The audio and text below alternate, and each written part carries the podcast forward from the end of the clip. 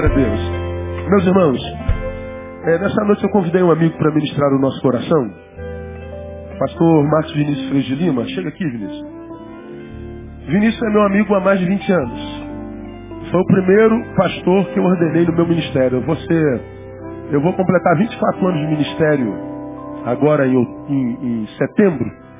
Vinícius foi o, o primeiro, primeiro pastor que eu ordenei poucos pastores nesses anos todos. O Vinícius foi o primeiro, foi membro da, da igreja quando a igreja era pequenininha, lá no, no, no templo antigo. Foi ele quem começou o trabalho com casais da nossa igreja. E caminhamos juntos por muito tempo, depois de consagrados. Ele foi convidado para pastorear a Igreja Batista Gileade aqui em Realengo, a outrora segunda Igreja Batista de Realengo, onde ficou por 14 anos e 5 meses, é, onde foi pastor presidente e deixou de sê-lo há dois meses.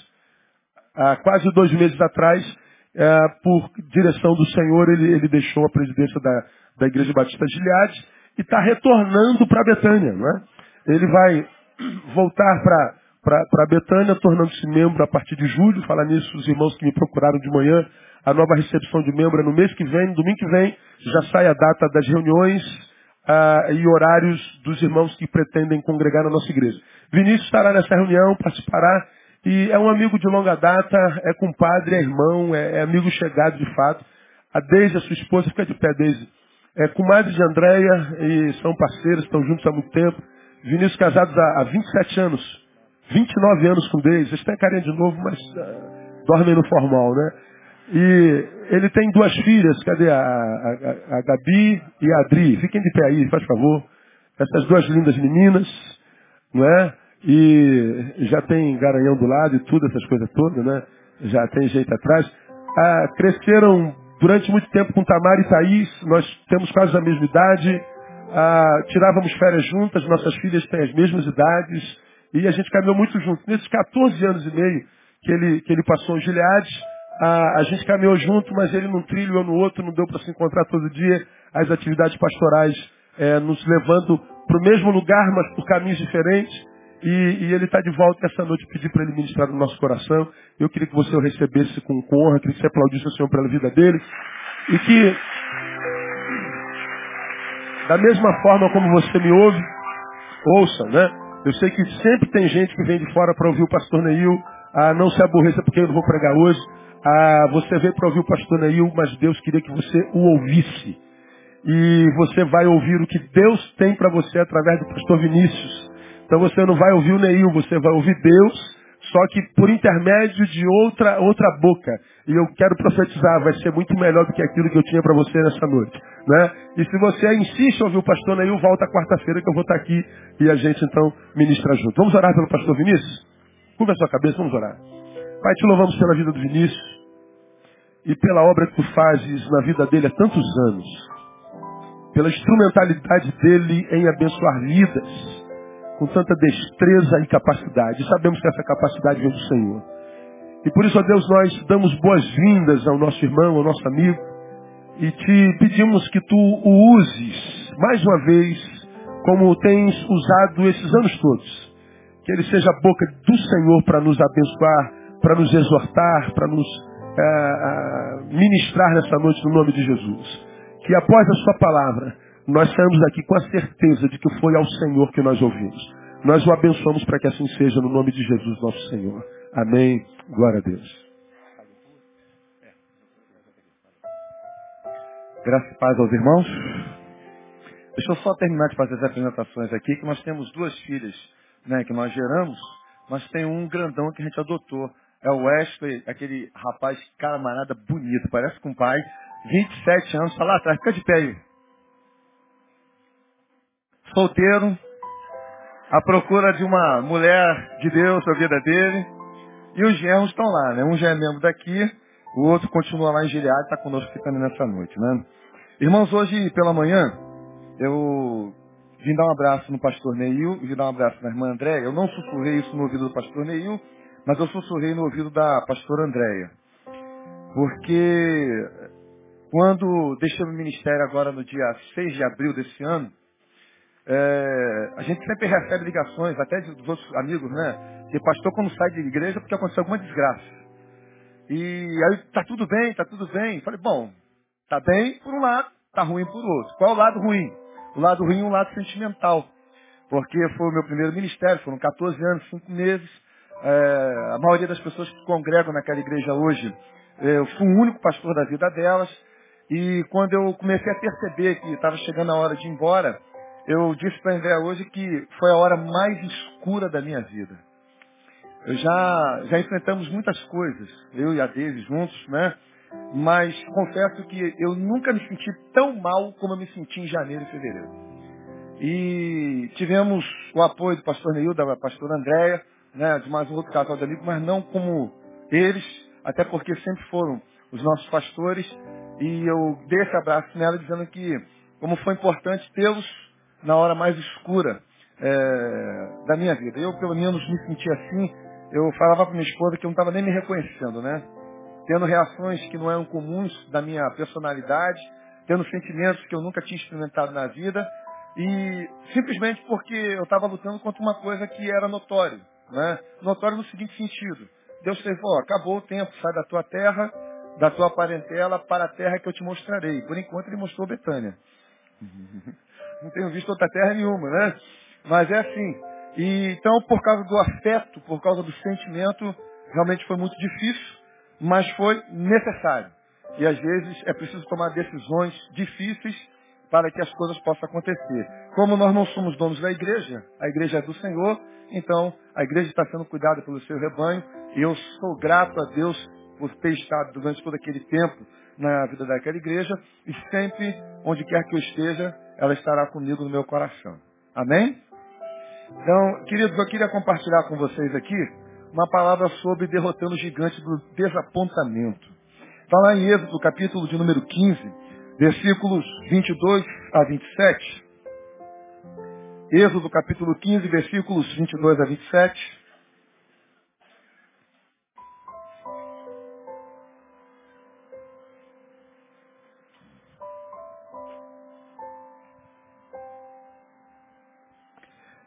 Diz assim esse texto, Êxodo 15, 22 a 27. Depois Moisés fez partir a Israel do Mar Vermelho e saíram para o deserto de Sur. Caminharam três dias no deserto e não acharam água. E chegaram a Mara, mas não podiam beber das suas águas porque eram amargas, por isso chamou-se o lugar Mara. E o povo murmurou contra Moisés, dizendo, que havemos de beber. Então clamou Moisés ao Senhor, e o Senhor lhe mostrou uma árvore. E Moisés lançou-a nas águas, as quais se tornaram doces. Ali Deus lhes deu um estatuto e uma ordenança, e ali os provou. Dizendo, se ouvirdes atentamente a voz do Senhor teu Deus, e fizerdes o que é reto diante dos teus olhos, e inclinares os ouvidos aos mandamentos, e guardares todos os seus estatutos, sobre ti não enviarei nenhuma das enfermidades que enviei sobre os egípcios, porque eu sou o Senhor que te sara. Você pode repetir isso? Porque eu sou o Senhor que te sara. Então vieram a Elim, onde havia doze fontes de água e setenta palmeiras, e ali junto das águas acamparam, derrotando um gigante chamado desapontamento. Quando nós pensamos em desapontamento, nós lembramos dos seus sinônimos, que é talvez o mais contundente é a desilusão. Como nós ficamos desiludidos com tantas coisas que acontecem nessa vida. Às vezes eu vou caminhando pela rua e eu sou muito observador. Eu passei um período numa unidade da FAB e que todos os dias eu treinava para observar em três segundos muitas informações. Então eu caminho pela rua, estou olhando. Eu estou dentro do carro, estou olhando. Estou aqui dentro da igreja, estou sentado ali e estou catando cores, estou catando rostos, estou. É mania, já é mania mesmo, né? E a minha esposa até, né, você tem que tomar cuidado para você não ficar olhando demais, né? Você já entendeu o negócio, né? A parada, né? Mas estou observando. E a gente fica assim, eu fico prestando atenção na conversa das pessoas e, por incrível que pareça, eu não sei se é tão incrível assim, mas é difícil de você ver gente conversando, seja no celular, ou seja com alguém do seu lado, falando de coisas boas, falando de uma notícia maravilhosa que recebeu, falando de algum acontecimento é, gostoso, agradável que ocorreu na sua vida, mas você está lá, está olhando, está observando, e ela está falando de alguém, ela está falando de um fato que ocorreu na vida dela, e ela está colocando para fora a angústia dela, ela está colocando para fora a amargura dela, ela está colocando para fora toda a decepção dela. E às vezes eu fico tentando captar, parece um, um fofoqueiro, né? Mas tentando captar exatamente as palavras, e nós vamos perceber né, esse tipo de, de compartilhamento, né? Aí, a, quando termina um, a outra entra em cena e começa a compartilhar também as suas dores, as suas decepções e as suas angústias. E parece que nós vivemos nessa época, no tempo da decepção, no tempo da desilusão, Parece que desapontamento é algo que acompanha a nossa existência, é parte integrante da nossa vida. E com certeza todos nós, de alguma forma, em algum momento, em alguma circunstância, ou quem sabe nesse exato momento, já enfrentamos ou estamos enfrentando esse momento de desapontamento. E há alguns fatores que provocam isso na nossa vida. O primeiro deles pode ser chamado de evento. Gente que, por exemplo, investiu no casamento. E esse evento chamado casamento se tornou a maior decepção da sua vida. Ou o próprio evento do casamento em si. Gente que já pagou a festa, que vinha pagando mês a mês, e na hora de contar com a festa, a firma faliu, deu o golpe e a pessoa não teve nada. Gente que, inclusive, no cerimonial de casamento, porque a noiva atrasou, o pastor começou o casamento antes da noiva chegar. Aí você já imagina como é que foi o restante do casamento. A decepção. E aí, anos depois de casado, você encontra com esse casal e ainda está lá a marca daquele momento. Aquela decepção ocasionada por aquele pastor, porque ele simplesmente ele começou a cerimônia de casamento sem que a noiva chegasse. Eventos quando somos impedidos de concretizar coisas, não é exatamente aquilo que você esperava. Lembro de um colega de trabalho, ele era oficial da aeronáutica na época. Ele comprou um carro importado e ele queria aquele carro numa cor. E a concessionária entregou o carro para ele, o mesmo carro. Mas o carro não era preto como ele escolheu, era azul. E ele entrou em depressão por causa da decepção da cor do carro.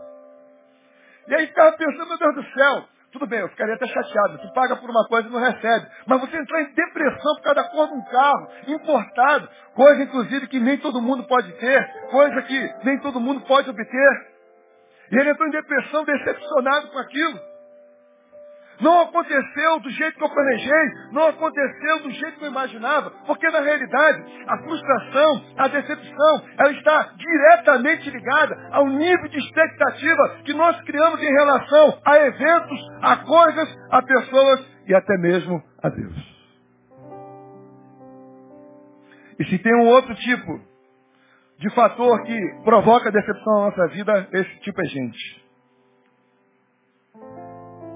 E talvez, ou melhor, com certeza, é o fator que mais provoca a decepção na nossa vida, é gente. É você lidar com gente. É você confiar em gente. É você investir em gente. É você trabalhar por gente. É você colocar sua alma por gente. E de repente depois, é exatamente essa pessoa que você mais investiu é a que mais te frustrou. E como tem gente ferida por causa de gente. Como tem gente decepcionada por causa de gente. Quebrou sua confiança. Gente que agiu com falsidade. Gente que quebrou promessa. E por causa disso as pessoas vão se ferindo. Vão se machucando. Dizia aí os antigos, né? Nós que somos de igreja, viver no céu será uma glória. Mas viver na terra com os irmãos já é outra história. Você não conhece isso, né? Então diga aí, viver no céu será uma glória. Mas viver com os irmãos aqui na terra é uma é outra história. Mas não é só os irmãos, não. Viver com gente aqui não é fácil. É importante, é devido, mas não é fácil. E aí quando nós olhamos a história de Moisés, Moisés parece ser um camarada que soube lidar com gente. A Bíblia diz que uma das marcas mais fortes e predominantes de Moisés é que Moisés era manso. Inclusive há um texto que diz que Moisés era o homem mais manso que havia na parte da terra. Não havia alguém mais manso do que Moisés. Não havia alguém mais doce do que Moisés. E Moisés, com, a sua, com o seu temperamento, com o seu jeito, ele liderou um grupo difícil. Ele lidou com gente dura. Ele lidou com gente complicada demais. Ele lidou com gente que estava sempre reclamando. Ele lidou com gente que nunca estava satisfeita com nada. E um dos grandes problemas, parece que dentro da história de Israel, foi o problema relacionado à água. Primeiro foi quando Israel, no capítulo 14 de Êxodo, fala sobre Israel está saindo do, do Egito, e aí eles se deparam com o mar, e de repente o exército inimigo os cerca lá atrás, e aí está aquele momento, porque se for para trás, dá de cara com o inimigo, e não haver condições de enfrentar o inimigo, se for para frente, a maioria das pessoas iria morrer afogada por causa das condições. E agora o que, que a gente faz? E naquele momento ali de muita água, porque afinal de contas era o mar, o povo começa a reclamar, o povo começa a resmungar, o povo começa a praguejar, e aí Deus faz um milagre, a travessia espetacular, e todo aquele problema de muita água, nada mais era do que uma simples ação de Deus e tudo sairia resolvido. Um outro problema era nenhuma água. Estavam atravessando um deserto de Sim. E aí então, o povo começou a ter sede, não tem água, não tem água, não tem água. Deus chama Moisés, pega o teu cajado, fere a rocha, que lá vai brotar água. E Deus faz brotar água para saciar a sede de todo o povo. E agora estão vivendo dentro desse campo intermediário, entre muita água e ausência de água. A qualidade ruim da água. Uma água que não era bebível, uma água que não era potável, uma água que não se podia provar dela, como eu posso provar dessa aqui. Era amarga. E da mesma forma, com muita água se reclama, sem água se reclama. E agora com água com a qualidade indevida, o povo também mais uma vez estava reclamando. E aí eu quero transcorrer com vocês aqui então, para que a gente possa perceber como Moisés agiu diante desses desapontamentos, como é que o povo agiu diante dos mesmos desapontamentos, dos mesmos acontecimentos. E a primeira coisa que eu queria afirmar para vocês é a seguinte: os maiores sucessos na vida são frequentemente seguidos de fracassos. Você pode repetir após mim? Os maiores sucessos na vida são frequentemente seguidos de fracassos. Em Êxodo capítulo 5, o povo celebra a vitória. Deus deu a vitória. Deus abriu o mar, Deus fez com que os inimigos morressem afogados. E agora nós estamos livres. E aí a galera sai para festejar, a galera sai para comemorar, há uma festa, há um esplendor, todo mundo vibrando. Parece até nós, quando saímos de um culto abençoado, ou quando nós saímos de um evento organizado, e nós vamos para casa todos, todos eh, infamados, empolgados com aquela palavra que foi dita, pelas coisas que foram ministradas, e você sai daqui realmente cantando, dando glória a Deus, sendo grato a Deus, feliz da vida, vibrante. Houve um grande acontecimento. E o curioso é que às vezes, depois desses grandes acontecimentos, algumas coisas ruins acontecem. Os fracassos às vezes aparecem. Saímos de um encontro de casais, de um retiro, e parece que o diabo está nos esperando lá, e você chega em casa, tudo aquilo que você recebeu parece que vai para o ralo, em função de algo que aconteceu lá, em função de alguma coisa ruim que estava te esperando e você não soube lidar. Ou então você recebeu aquela palavra daqui para frente, tudo vai ser diferente, não é do Roberto Carlos, né? Tudo vai ser diferente, a coisa vai mudar e você vai lá, caminha e não mudou ainda, não chegou a hora, e você fica decepcionado. E às vezes as nossas reações não são as melhores possíveis. Reagimos mal a acontecimentos ruins. Às vezes falamos coisas que não devemos falar, fazemos coisas que não deveríamos fazer. E aqui diz que depois da euforia veio a, a força. Depois da euforia veio a murmuração. Depois da montanha veio o vale. Josué entra na terra prometida. Tem uma baita de uma vitória contra a maior cidade daquela localidade que é Jericó. E logo depois eles sofrem uma grande decepção na vida. Que foram derrotados por uma cidade muito menor. Porque não estavam preparados para continuar a caminhada. A euforia tomou conta, as expectativas cresceram e não paramos para avaliar e repetir o que poderia ter adiante. E o que nos leva à derrota não são as grandes crises. Porque quando nós temos grandes crises na vida, grandes crises significam dependência. Quando nós estamos diante de um grande problema, nós buscamos em Deus uma resposta. Quando nós estamos atravessando um momento difícil, que foge à nossa alçada, que foge ao nosso controle, nós buscamos em Deus a solução. Mas quando nós estamos enfrentando pequenas coisas, muitas vezes nem o humor é mantido. Mas ficamos mal-humorados, ficamos resmungando, ficamos frustrados, ficamos com raiva, porque parece que as pequenas coisas aborrecem mais do que os grandes acontecimentos. A gente está no trânsito. Tu pega um motorista mais devagar, tu quer, tu quer andar, tu quer andar, tu fica ali. E daqui a pouco tu está reclamando. Se tu anda final de semana, pior ainda. E às vezes acontece um acidente, a tua reação é completamente diferente. Você reage de uma outra maneira. Até mais positivo. E o texto diz que Deus levou aquele povo para Mara. E o versículo 25 diz assim, que Deus levou o povo para Mara para ali os provar. E a ideia aqui de provar aquele povo, naquela ocasião, naquela circunstância, significa revelar aquele povo o caráter dele. Meu irmão, nos grandes acontecimentos, Deus revela o seu caráter. Nos pequenos acontecimentos, Deus revela o nosso caráter. Nos grandes acontecimentos, Deus estava revelando o seu caráter. Moisés, eu estou contigo. Toca aí nessa água que vai botar água. Moisés, eu estou contigo. Vai lá, porque esse mar vai se abrir, o povo vai passar. É o caráter de Deus, é a providência de Deus, é a fidelidade de Deus, é o cuidado de Deus. E nas pequenas coisas, que Deus permite que aconteça na nossa vida, Ele revela quem nós somos. Revela o nosso caráter, revela o nosso coração. E você que tem enfrentado situações e problemas, saiba que Deus está trabalhando na sua vida. Saiba que Deus está mostrando quem de fato você é. Saiba que Deus está revelando exatamente aquilo que está no seu interior para poder tratar contigo. Deus promete um filho a Abraão e Abraão tem que esperar 25 anos. E durante 25 anos, Deus trabalhou no caráter de Abraão. E algumas coisas ruins aconteceram nesse período. E que trouxeram consequências até hoje. Então Deus vai trabalhando na nossa vida, vai trabalhando no nosso caráter. E naquele momento ali, do desapontamento, a primeira coisa que o povo faz é reclamar. É apontar o dedo. É acusar.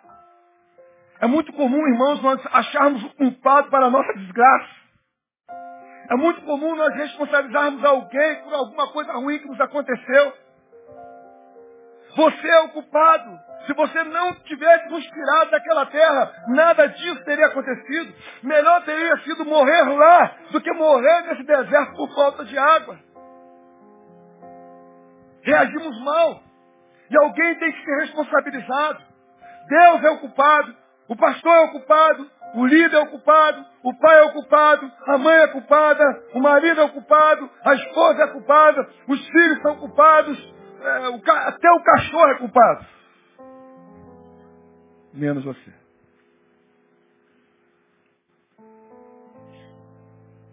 Isso revela o nosso caráter. A nossa capacidade ou incapacidade de admitir aquilo que nós somos e o que está acontecendo conosco. Como é que você reage diante dos desapontamentos? Saiba que os maiores sucessos na vida frequentemente são seguidos de fracassos, mas também que os maiores serviços prestados são frequentemente seguidos pelo esquecimento. Você pode repetir isso? Os maiores serviços prestados são frequentemente seguidos pelo esquecimento. Se tem um povo aqui de memória curta, esse povo de Israel. Você imagina um camarada que é pastor de ovelhas, sai do seu ambiente familiar, entra dentro da nação mais poderosa do mundo, vai na presença do governante mais poderoso do mundo e simplesmente manda recado para ele. O Senhor disse, deixa sair meu povo para que me sirva já era suficiente para matar Moisés. E a partir disso, então, começa a acontecer vários fenômenos que nós conhecemos como as dez pragas do Egito. E depois desses dez fenômenos, veio o maior acontecimento de todos, que é a travessia do povo, lá no Mar Vermelho. E diz o texto, inclusive, que o povo passou a seco. Às vezes, quando a gente lida com chuva, e a chuva cai na terra molhada, e que depois que a chuva passa, a água ainda demora a secar. Mas Deus, durante a noite, foi fazendo um milagre à medida que o povo ia caminhando e avançando dentro do mar vermelho, o mar ia se abrindo. Veja só, o mar ia se abrindo à medida que o povo caminhava. E secando. Talvez todo o serviço angelical acionado. Vai lá, um vai abrindo, o outro vai limpando. Um vai abrindo, o outro vai secando. Um vai abrindo e vamos fazer um serviço. E o povo vai passando. E aí o povo chega do outro lado, o exército inimigo vem pelo mesmo caminho. Deus fecha o mar, mata todo mundo.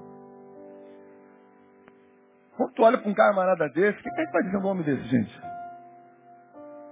São Deus aqui na terra, não é verdade? Porque o mar abriu não foi por causa da fé do povo, o mar abriu por causa da fé de Moisés. Os acontecimentos que houveram não foi porque o povo tinha fé, mas foi porque Moisés tinha fé. Naquilo que Deus dissera. E aí você olha o camarada desse, cara tem que ser endeusado.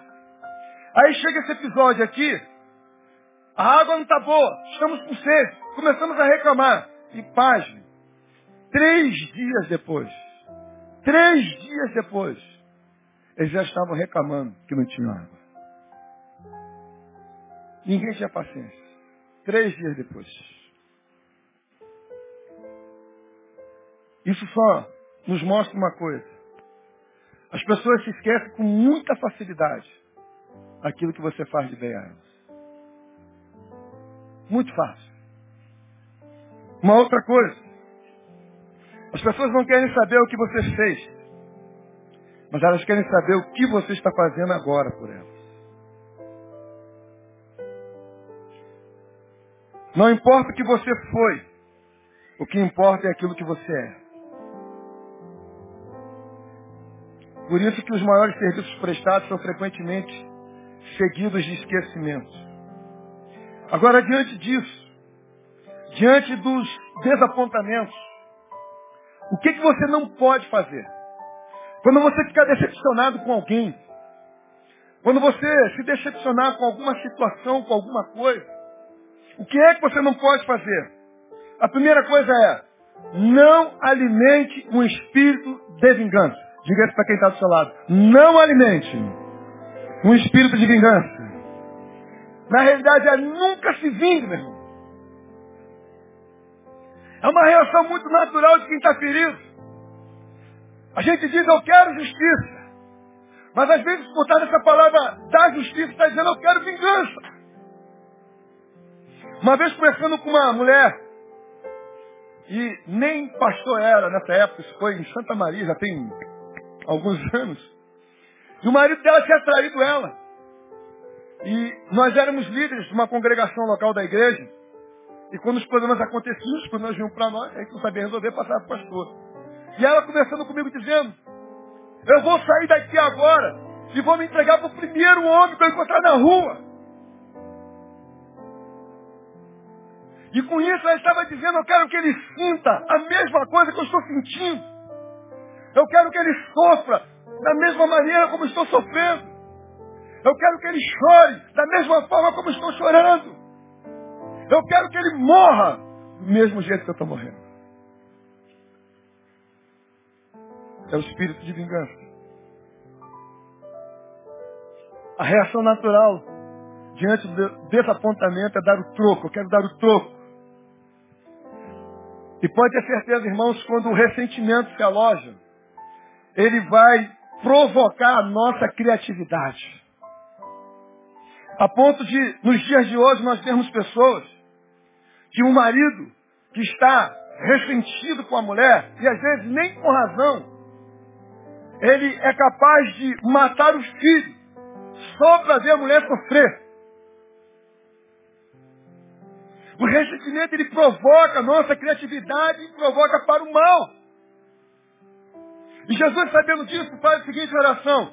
Pai nosso que estás no céu, santificado seja o vosso nome. Venha a nós o vosso reino, seja feita a tua vontade, assim na terra como no céu. O pão nosso de cada dia nos dá hoje. Perdoai as nossas ofensas. Eh, não, perdoe as ofensas como nós temos. E não os deixe cair em tentação, mas livra-os do mal. E o que é livrar do mal? É livrar da adversidade. É livrar de alguma tragédia. Não. Livrar do mal é Jesus dizendo assim, ó, Senhor, não permita que eles se tornem malignos, como o diabo é. Senhor, não permita que eles se tornem malvados, como o diabo é. Essa é a palavra de Jesus, quando ele diz, livra-os do mal. Não deixe que eles se tornem malignos. E quando o ressentimento se aloja, ele provoca a nossa criatividade. Provoca para o mal. Por isso que nós vemos tanta coisa ruim acontecendo nos dias de hoje. Por isso que às vezes nós vemos tantas tragédias acontecendo nos lares, nas famílias. Por isso que às vezes nós ficamos boquiabertos com as ações de algumas pessoas. O ressentimento se alojou, provocou a criatividade para o mal. E talvez as nossas orações precisam se concentrar bastante e pedir a Deus, Senhor, livra-me do mal. Senhor, não permita que eu seja maligno como maligno é. Senhor, não permita que eu seja malvado como mal é. Por isso que a palavra diz, não vingueis a vós mesmos, mas dai lugar à ira de Deus. Porque Deus, Ele faz justiça, amém? Nós não. Por isso que a Bíblia diz, não paga o mal com o mal, mas paga o mal. Não permita que o mal te vença, mas vença o mal com o bem. Então, não vingue. Não queira vingança.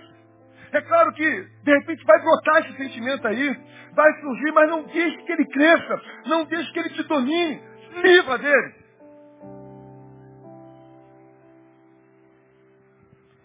Se ele me fez isso, eu vou fazer também. Ele tem que sentir o que eu estou sentindo. Ele tem que sofrer como eu sofri. Não se vingue. Outra coisa que você não pode deixar acontecer é alimentar a mágoa no seu coração. A presença da mágoa, ela anula e destrói a alegria do coração. A mágoa é a mais corrosiva de todas as dores. A mágoa é como uma brasa viva, originada no inferno. Paulo tinha tanta consciência disso que ele diz que o antídoto contra a mágoa é o perdão. E aí ele fala lá em Coríntios que, olha, mesmo não estando presente, eu já estou perdoando todo mundo, para que o diabo não leve vantagem sobre nós. Eu perdoo daqui mesmo à distância, para que o diabo não cresça e prevaleça. Porque a mágoa é como brasa viva originada no inferno. Jó traz a seguinte declaração em relação a isso. Jó no capítulo 5, versículo de número 2. Diz assim. Pois a dor destrói o louco e a inveja mata o tolo. Diga aí, pois a dor destrói o louco e a inveja mata o tolo. Aí Paulo diz em Efésios capítulo 4, versículo 31, a seguinte palavra. Efésios 4, versículo 31. Ele diz assim, toda amargura e cólera e ira e gritaria e blasfêmia sejam tiradas dentre vós, bem como toda malícia. Começou a brotar a raiz de amargura, jogue fora. Começou a brotar a cólera, jogue fora. Se livre dela. E o melhor caminho para você fazer isso é aprendendo a perdoar. Eu costumo dizer que perdoar é lembrar como não houvesse acontecido. Ou seja, a gente sabe que aconteceu. Mas o negócio já foi equacionado aqui dentro. E quando é que eu chego nesse estágio? Lembrar como se não houvesse acontecido. É que o problema da dor já foi resolvido. Lembrar do fato já não dói mais. A questão já foi equacionada no meu coração. Eu me lembro, mas não dói. É como As cicatrizes que ficam no nosso corpo. Eu tenho uma aqui, vocês não vão ver. 13 pontos. Enorme. É a maior cicatriz que eu tenho. Tem outras. Eu me lembro quando eu era moleque. Morava num sítio em Bangu. E adorava brincar de Tarzan, porque era moda, né? Tarzan, Macacachita, Ultraman, Ultra Seven. National Kid já estava indo embora, que era final da década de 60, né? E aí a gente, o prazer era ser Tarzan. E a gente brincava, pendurava a carbaneira e saía gritando. Ah! Nunca reproduzimos igual o Tarzan, é claro. Não tem como. Numa dessa, peguei uma, uma daquelas bananeiras seca, arrebentou. Tinha um vaso sanitário quebrado, com a ponta assim para cima, não tinha visto. E quando passei, já sabe o resultado, né? Fez um rasgo desse tamanho, a parte central com essa abertura e uma profundidade mais ou menos isso aqui. Ficou aquela coisa branca, eu nunca tinha visto aquilo, né? Não entendia o que era aquilo. E aí eu fui para casa, minha mãe quase teve um troço. Meu pai me botou na bicicleta. Fomos pro posto de Bangu, que fica do outro lado ali, da linha do trem, próximo do viaduto. E até hoje eu me lembro das pessoas que me trataram. Um médico que foi lá, mostrou, viu como é que era, falou com as enfermeiras. E eu me lembro de uma enfermeira mulata que estava fazendo curativo, mas eu não me esqueço da mulher que aplicou a antitetânica. Era uma senhora negra, muito forte. E a impressão que eu tive com a antitetânica, aquela injeção era desse tamanho. E aí, meu filho, não tem jeito, né? Vira aí, bota o bumbum pra cima que o negócio... E foi lá. Fui para casa, demorou a cicatrizar, sabe como é que é criança? Com ponto, corre, brinca para lá e para cá, aquela coisa toda, demorou, mas resolveu o problema. E aí, o que acontece? Eu me lembro dos fatos, me lembro dos detalhes, mas não, não me causa nenhuma dor, porque o problema já foi equacionado. E a questão do perdão é exatamente isso. É permitir que a cicatriz aconteça. É permitir que a cura ocorra. É permitir que não haja mais sangramento. E aí eu perdoo. E quando vem a lembrança, eu lembro como não houvesse acontecido. Porque já não tem mais impacto na minha vida. Já não tem mais poder para me machucar. Já não tem mais poder para ferir. Porque a dor já foi encaminhada. Amém? Tem que perdoar. As pessoas vão nos decepcionar. Você já se decepcionou com muita gente nessa vida. E enquanto você viver, você ainda vai se decepcionar. Ainda vai acontecer coisas na sua vida que você vai se decepcionar. E nós vamos ter que ter algumas atitudes. Não podemos querer vingança. Não podemos alimentar a mágoa. Paulo sofreu muitos desapontamentos. Timóteo desapontou. Marcos o desapontou. Dimas o desapontou. Alexandre o desapontou. Mas Paulo jamais disse para mim, chega. Jesus conviveu com gente que o desapontou. Mas Jesus também não disse para mim, chega. E sabe por que eles disseram isso? Porque eles não alimentaram a mágoa em seus corações. E quando nós estamos dizendo para mim, chega, nós estamos dizendo que a mágoa está prevalecendo nos nossos corações. Claro que eu entendo que existem circunstâncias que não é mais possível caminhar. Mas existem coisas que podem e devem ser resolvidas. Mas porque permitimos que a decepção fale mais alto, a dor nos consuma, porque a mágoa foi alimentada, nós estamos desistindo. Nós estamos dizendo, eu não quero mais. E mais tarde nós vamos sofrer com isso. O ideal é nós desistirmos de desistir de coisas que não podemos desistir. E quando nós ficamos frustrados, nós queremos desistir. Mas não é hora de desistir. Ainda é hora de continuar caminhando e seguindo em frente em nome de Jesus. Amém? Por isso diga para o seu irmão assim, desista de desistir de coisas que você não pode desistir jamais. Perdão é antídoto contra a mágoa. Perdão é lembrar como se não houvesse acontecido. Perdoar é encaminhar a dor. Agora, você não deve alimentar a vingança nem a mágoa. O que, é que você pode fazer? O texto nos sugere algumas coisas. Primeiro, clama ao Senhor. A primeira coisa que Moisés fez foi clamar ao Senhor.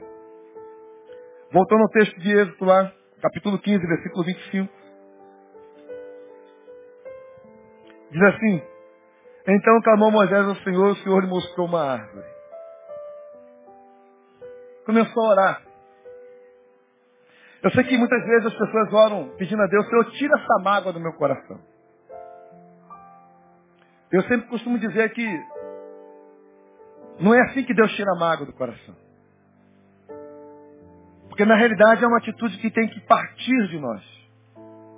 E quando nós tomamos essa atitude de nos libertarmos da mágoa, aí Deus começa a agir na nossa vida e nos dá força para superar essa dor. Nós ficamos dizendo, Senhor, tira a mágoa do meu coração. E Deus já nos disse, perdoe, que a mágoa vai embora. Amém? E aí a gente vai orar e vai pedir força a Deus. E Deus vai dar força. O povo murmurou contra Moisés. Moisés foi lá então clamou ao Senhor. Mas Moisés não permitiu que a mágoa e a vingança, o espírito de vingança, ou a mágoa dominasse seu coração.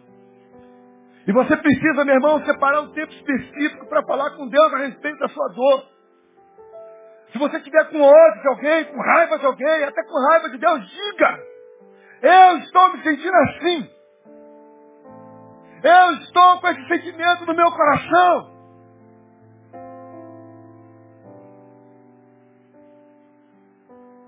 Em janeiro e fevereiro eu não estava com raiva de ninguém, não. Mas eu estava muito mal. E eu não sou do tipo de pessoa que se abala fácil, não. E também não sou do tipo de pessoa que se abre muito. Mas nesse período de que eu chamo a minha hora mais escura, foi o período que eu mais me abri com a minha mulher e foi o período que eu mais me abri com os meus amigos. E quero acreditar que foi o período também que eu mais me abri com o meu Deus. Senhor, eu estou me sentindo desse jeito. Está feio o negócio. Eu já não sei nem mais quem eu sou. Eu não estou me reconhecendo. Ser real. Ser verdadeiro. Faça isso. Moisés clamou, Senhor, clame. Deus conhece a nossa dor como ninguém. Deus sabe exatamente aquilo que acontece conosco. O Senhor é o centro neválgico do universo. Onde dói você, dói nele. E a sua palavra diz, lançando sobre ele toda a vossa ansiedade, porque ele tem cuidado de vós. Ele admite a chegada da ansiedade. E sinônimo de ansiedade é preocupação. Ele admite a chegada da preocupação, mas ele não admite a permanência dela na sua vida. Lança sobre ele toda a ansiedade. E quando você, meu irmão, estiver caminhando nessa vida, nessa existência, e perceber que você anda muito preocupado, que você anda muito tenso por causa dessas preocupações, ou por qualquer outra tensão, saiba que você está operando sozinho. Porque a preocupação é o sinônimo de que nós estamos operando sozinhos. E Deus não quer que você fique operando sozinho. Por isso Ele nos deu o recurso da oração. Clame a Deus. Ore a Deus, lance sobre ele toda a vossa ansiedade, lança sobre ele toda a sua dor, lança sobre ele todas as suas angústias, lança sobre ele todas as suas mágoas, porque ele tem cuidado de nós. Amém? Abre o seu coração. Moisés abriu o coração dele. E quando você abrir o seu coração, permita que Deus reverta a situação. Diga para o seu irmão aí. Permita que Deus reverta a situação. Moisés seguiu em frente. Entendendo que Deus iria reverter aquela situação. Meus irmãos, nessa nossa caminhada, sempre haverá gente que vai querer nos prejudicar. Às vezes de graça. Pra gente boa, bacana, legal, não faz mal para ninguém. Mas foi um fato você ser assim, já incomoda.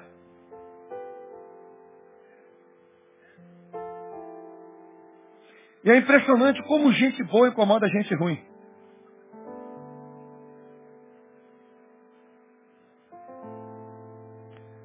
Você sabe por que que Deus criou o inferno? Por que que Deus criou o inferno? Para o quê? Essa gente ruim toda lá. Não, mas a Bíblia diz que Deus criou o inferno por causa do diabo e seus anjos. Os homens vão para lá porque querem. Mas por que, que Deus criou o inferno para o diabo e seus anjos?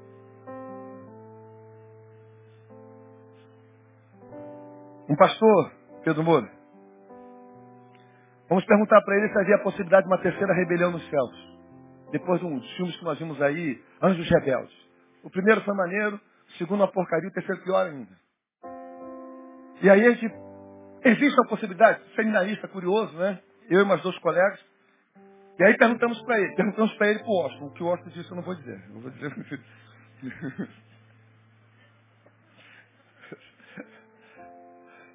e aí, pastor, tem essa possibilidade disso? Não, meu filho. Mas por que não? Porque os anjos estão na eternidade.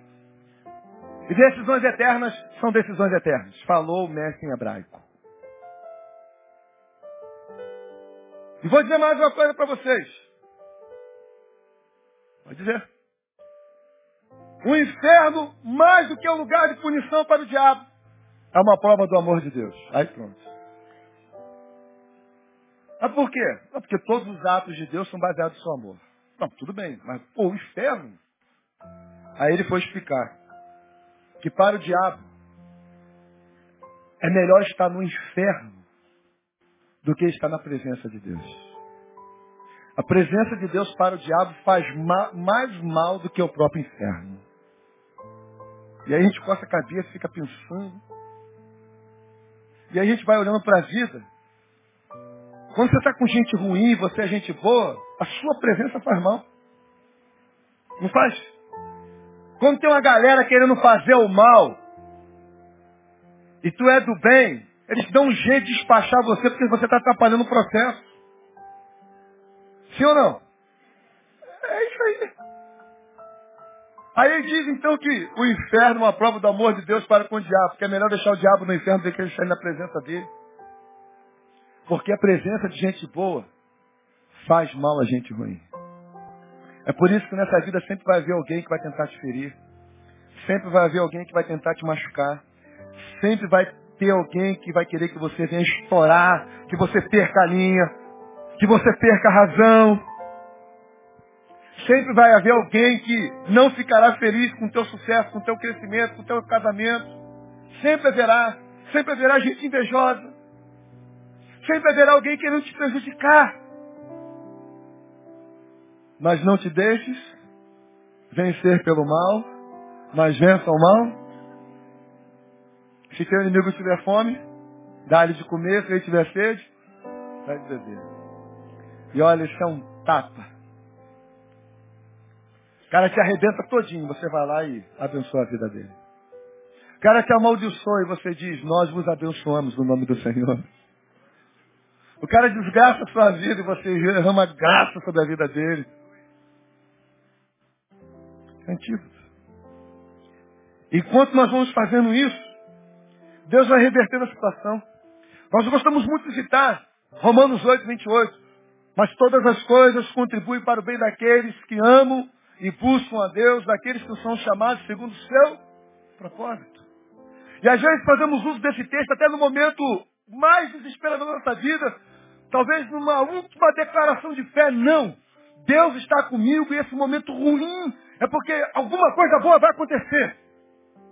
E às vezes falamos isso mais com desespero porque, do que de fato realmente acreditamos nisso. Mas o fato é que todas as coisas contribuem para o bem daqueles que amam e buscam a Deus. Amém? Mesmo que seja por hora ruim. E Deus tem uma incrível capacidade de transformar aquilo que é ruim em coisas boas e extraordinárias na nossa vida. E aí, quando Moisés ora ao Senhor. Moisés permite que Deus reverta a situação. Diz o versículo de número 25. Então clamou Moisés ao Senhor e o Senhor lhe mostrou uma árvore. A situação era caótica. Mas a resposta para o problema já estava ali.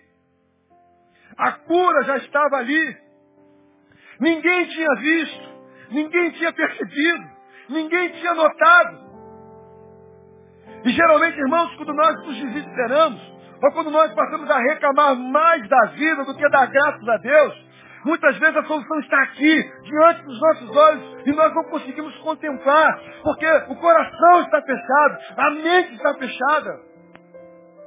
E a resposta estava ali.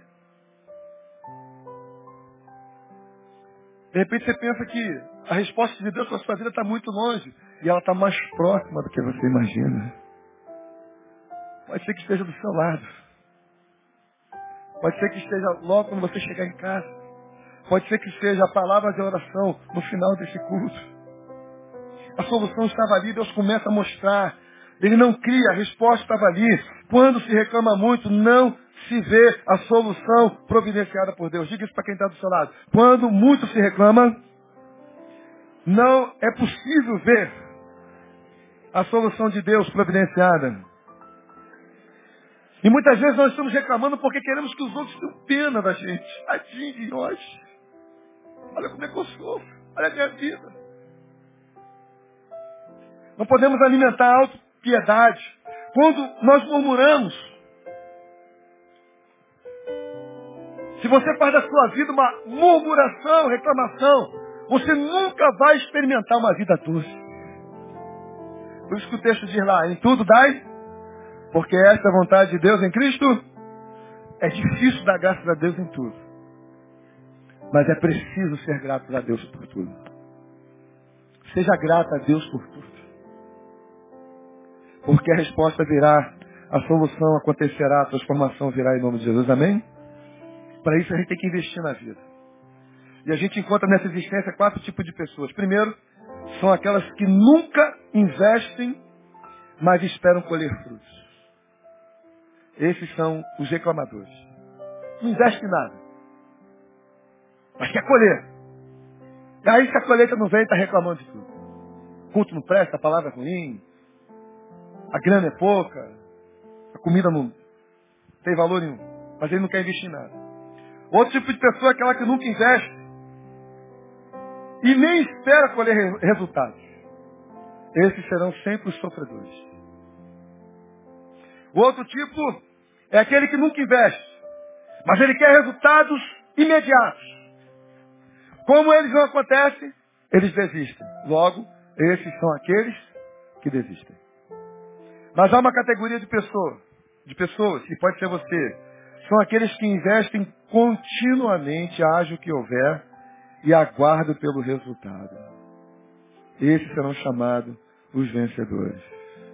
E no reino de Deus, mais do que vencedores.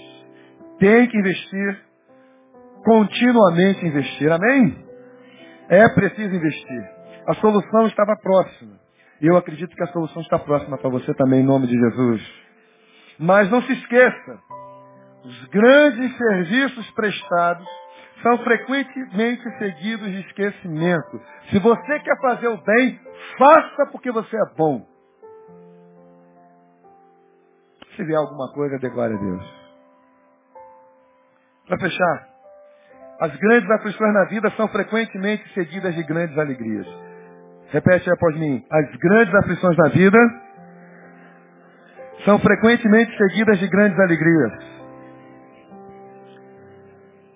Versículo 27 diz assim, então vieram a Elim, onde havia doze fontes de água e setenta palmeiras, e ali junto das águas acamparam. A ideia aqui é de um oásis no deserto. Havia um oásis lá no deserto. Um paraíso. Um achado histórico. Dizem os historiadores que eles ficaram ali durante 42 dias, só na sombra e água fresca. Repete aí, sombra e água fresca. Isso porque grandes aflições na vida são frequentemente seguidas de grandes alegrias. Então é, nem tudo é dor. Eles estavam em Mara. Ele estava a oito quilômetros de distância. Oito quilômetros. Ou seja, Mara é o lugar do desapontamento. Eles estavam a oito quilômetros do lugar da alegria. E por que, que demoraram tanto a chegar lá? Por que, que ficaram encalhados? Porque ficaram remoendo o problema. Ficaram remoendo a questão. Ficaram reclamando. E mais do que reclamar, nós temos que agir. Toda vez que a gente fica só reclamando, reclamando, reclamando, nós ficamos encalhados. E às vezes, o momento da alegria, o momento da vitória está muito próximo. Mas porque estamos reclamando, nós não conseguimos sair do lugar. Eu me lembro da palavra do pastor Abrão Jance, que disse para um amigo meu, membro dessa igreja, um tal de Mauro Soares. Parece que ele trabalha na cantina. E pastor Abrão Jance ia dar uma volta no Rio de Janeiro. Mauro estava lá em casa que queria conhecer o pastor Abrão Jance. E o pastor Abrão Jance na porta da nossa casa olhou para o Mauro e disse exatamente o seguinte, que nós perdemos muitas bênçãos de Deus porque ao invés de nós darmos glória, nós reclamamos. Não sei se você se lembra disso, mas eu lembro. Eu nunca mais me esqueci dessa palavra do pastor Branjans. Às vezes é melhor ficar calado com Jeremias diz, aguarde, porém, silêncio a salvação. Não tem algo bom para falar, fique quieto. Não seja, claro, também um masoquista. Ter prazer no sofrimento. Rasga o coração. Mas dá glória a Deus. Porque Ele tem controle sobre a nossa vida. E às vezes a resposta está mais próxima do que nós imaginamos. Amém? Amém? Às vezes nós não vemos porque desistimos cedo. Ficamos paralisados em mar.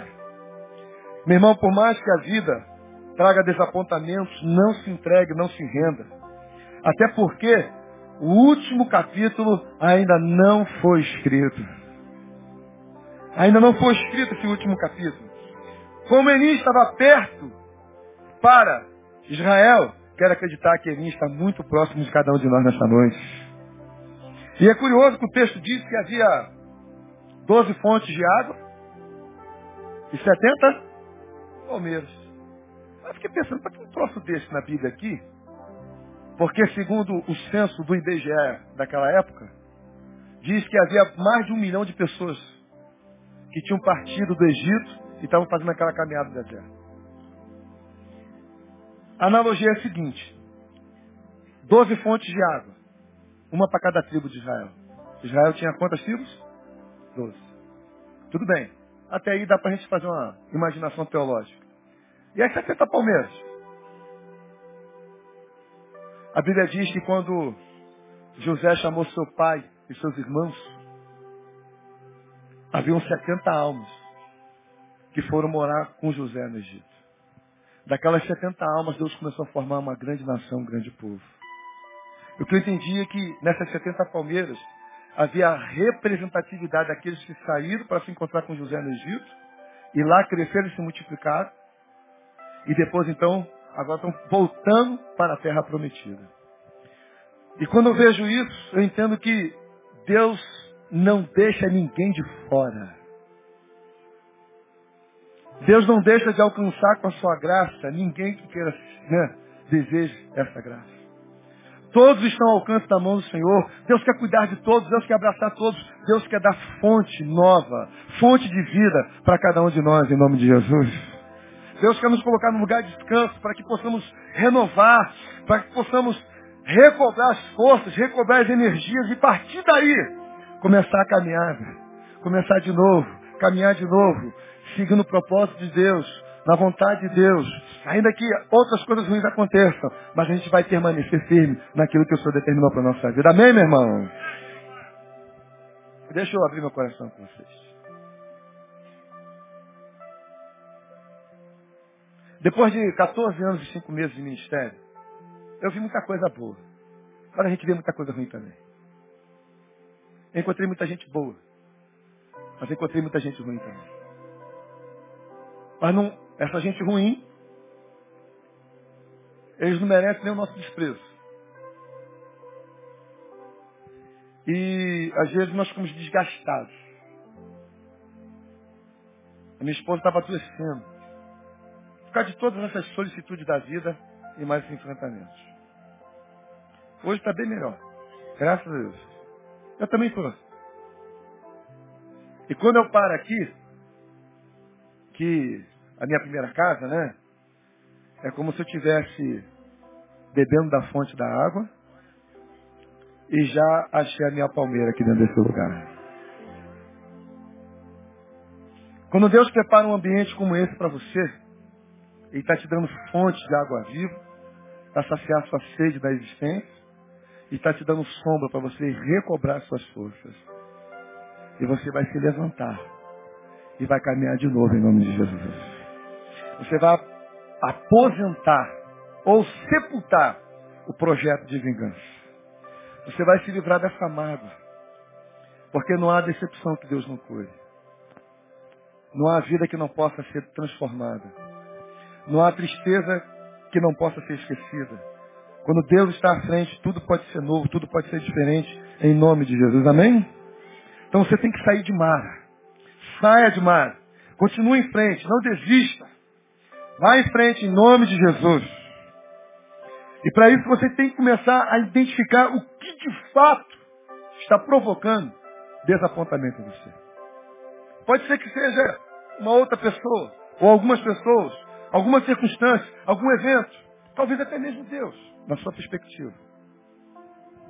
Mas talvez seja você mesmo que esteja desapontado com você. Alguma coisa que você fez que você não deveria ter feito. Alguma coisa que está incomodando você e você fica pensando, como foi que eu pude fazer um negócio como esse? Onde é que eu estava com a cabeça que eu fiz essa besteira? Já fez. Não tem mais jeito. Já feito. A única coisa que pode acontecer agora é permitir Deus restaurar seu coração. E acreditar que Ele quer que você caminhe de novo. Porque se tem alguém que aposta em cada um de nós, ah, esse alguém é Jesus. Como ele aposta? Ele não está decepcionado com você. Ele não está desapontado com você porque ele sabe quem você é. Ele conhece você. Mas de repente você está desapontado com você mesmo, não sabia que era capaz disso. Mas às vezes precisamos passar por algumas situações para descobrir que nós somos capazes de fazer coisas que jamais gostaríamos de fazer, consciência. Mas Deus pode restaurar tudo de novo. Comece perdoando a você mesmo, irmão. Perdoe quem te desapontou. E deixa o Senhor cuidar do resto. Caminhe de novo, saia de Mara, vá para Elim. A fonte de água viva para você lá em nome de Jesus. Diga para o seu irmão, meu irmão, acredite, Elim está mais perto do que você imagina. Pergunta para ele, o que é que é amargo para você nessa vida? Fala para ele, o que é amargo para você? O que está te ferindo? O que faz você sofrer? O que faz você sangrar? O que faz você rolar no chão de dor e agonia? É o seu casamento? É o seu relacionamento quebrado? É uma enfermidade? É um vazio? É uma ausência de resposta? É uma ingratidão? Saiba que ainda assim, Ele está próximo de você. Amém? Aí você vai dizer para mim, eu não consigo, eu não tenho vontade de fazer. Não precisa ter vontade, basta decidir. Você não é refém da sua vontade. Deus te deu o poder de decidir. E quando você decide, a vontade acompanha. Quando você decide, o intelecto acompanha. Quando você decide, as emoções acompanham. É o livre-arbítrio. Decida. E você vai ver que a vontade vai mudar em nome de Jesus. Amém? Às vezes é preciso ficar desiludido com as coisas menores para poder compreender o valor das coisas maiores.